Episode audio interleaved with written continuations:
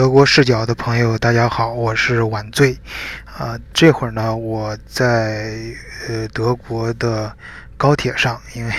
最近出差，我是没法自己开车了。那熟悉我的朋友一定知道，呃，我由于前段时间在德国做了手术，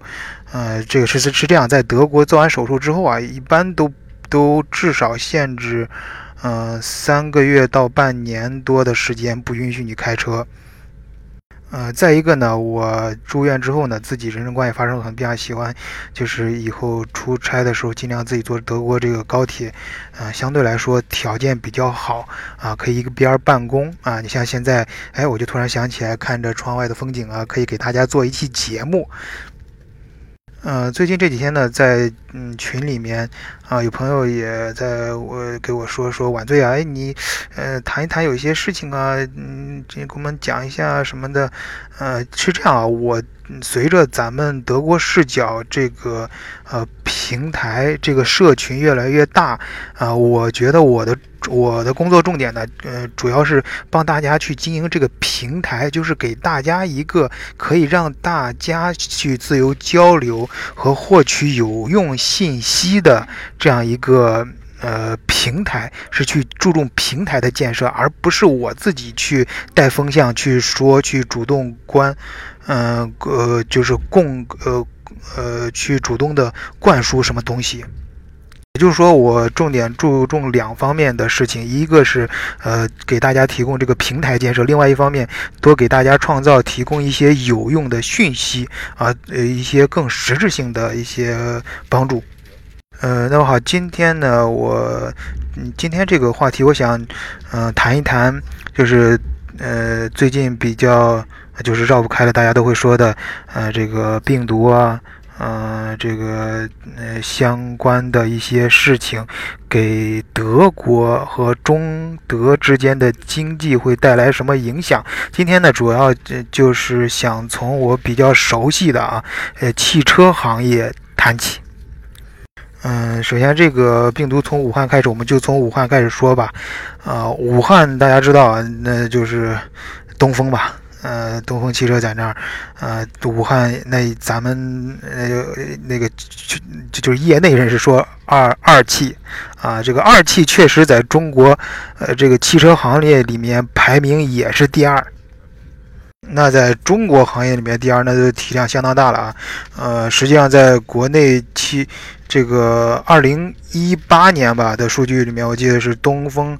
呃，像世界五百强，它都能排到前一百了，好像是六十多，六十五对。呃，中国企业五百强里面排到第十五，然后中国制造的五百强里面排到第三。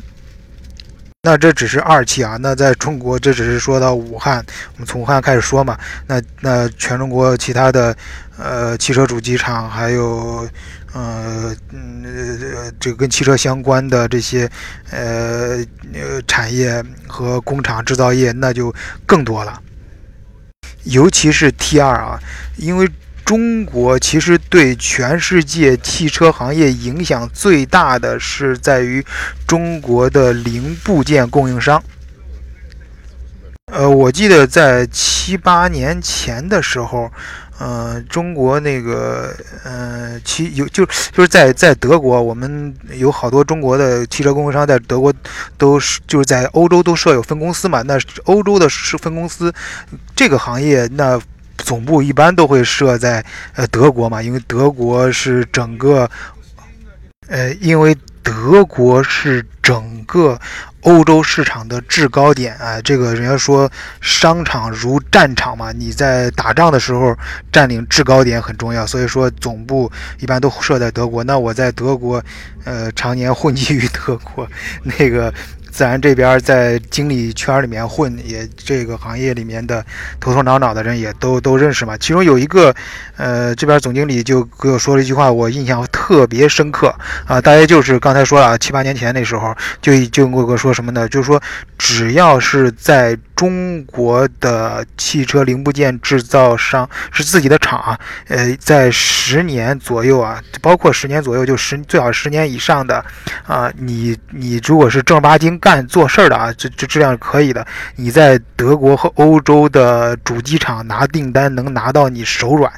拿订单能拿到你手软，原话就这么说的啊。实事实上也是如此，因为后来我呃做了很多这中间的项目，我确实接触到，呃逻辑上也讲得通。为什么呢？其实从另外一个侧面也可以推论啊。七八年前的时候，大家知道你你一般制造业嘛，就是你的设备上得去，然后管理 OK，然后生产工艺都到位，就就 O 就就可以了。那个市场这块就是跟着市场大体大体市场走，它。那当时中国的当时的车厂的生产能力是可以，因为什么？生产这个汽车零部件的主要就是数控机床嘛。数控机床那个时候我记得也是，呃，中国的数控机床中低端数控机床达到，就是全达到就市场和生产都达到一个高峰啊，就是那个时候，嗯。这呃，像沈机，就是沈阳沈阳那个，中国最最最大的两个机车厂嘛，一个沈阳沈机，还有一个大连的，他们也是那个时候冲到了全世界的前十，就是在机床行业前十。当然，这这两个呃集团，呃，去年二零一九年都已经倒闭啊，重组重组了，这些有那个中国通用集团给它重新接接接手了，国家管嘛，因为这个行业太重要了。这是另外一个话题啊，有空跟大家再聊。呃，然后是就是从侧面说明这个这样的话，就是中国的呃，从汽从呃几年前，就是大约十年前开始，这个中国汽车行业就已经在作为就是 T1 的供货商，就 T2 这一这个行当的呃这这个在这个呃行业里面中一般的。供一般的汽车的零部件供应商，基本上就是中国一统天下了。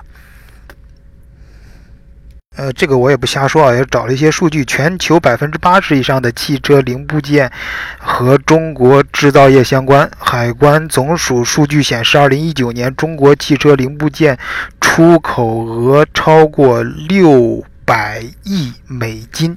啊，其中外资企业在华子公司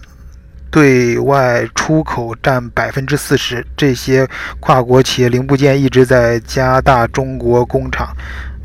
呃，这个那可以想象，如果我们这一次就是。呃，出现国内出现这个疫情，那很多工厂要推迟开工的时间，还有那一些外国人也不敢来了，包括是呃马上要开的一些上海什么那地方，大家行业里面知道啊，有些重要的展会，呃，首先是那个外国供应商不来，然后呃这个展会很多展会也没法开，就跟外国相关的啊，然后中国呢也出不去，包括最。德国最新发现的病毒，大家也知道是半安州那边嘛，那个 W 呃开头的那个也是汽车供应商，那那个是德国的品牌啊，但是，呃，这是中国的员工过来带来的这个病毒，啊，那这样的话就是，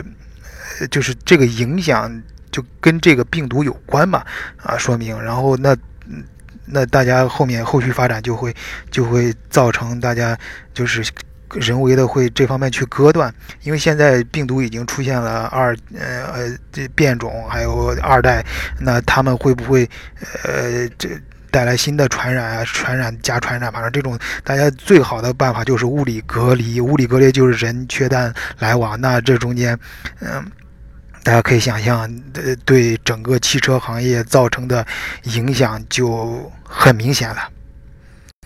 呃，那大家。呃，和这回也会想到另外一个话题啊，就是去年大家在讨论中国的制造业外迁，啊，那遇到这个事儿的时候，会不会雪上加加霜呢？其实我对这个事儿看法还，嗯，有一点保留，因为什么呢？其实。本身说去年中国的制造业外迁，中国制造，但我自己因为一直呃已已经一直并将继续哈，就是呃做中德项目跟制造业，尤其是跟制造业相关的，后面会越来越紧密。我自己也在带带带项目，我也背很我自己背的那个 KPI 也很大啊，呃，这个我的压力也非常大，就是呃这样这个在这个过程中呢。就是我自己观察的和感受到的，中国的制造业其实是在发生变化，并不像，当然，呃，我们需要不断的加大对制造业的投入，但是并不像大家想象的那么的，呃，一味的就是外外迁，呃，中国的制造业和世界的制造业越来越紧密，而且我的观察是。就是中国对外国国际市场的依附的程度，呃，并是如果是和外国就是国际市场对中国制造业的依赖程度相比的话，相比之下，世界全世界对中国制造业的依赖的程度会更高，更高。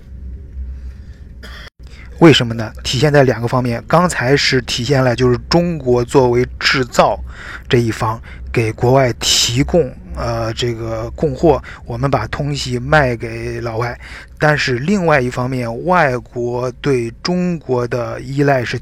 还有一方面就体现在市场，也就是说，中国不仅给国外呃给国际的这个汽车行业，包括其他制造业提供了。呃，产提供了零部件，提供了生产，而且还更重要的提供了市场。呃，我们看一个呃麦肯锡的数据啊，它在二零一六年、二零一九年就去年的时候，德国海内外一共制造了呃一千五百九十万辆小轿车，其中三分之一，也就是。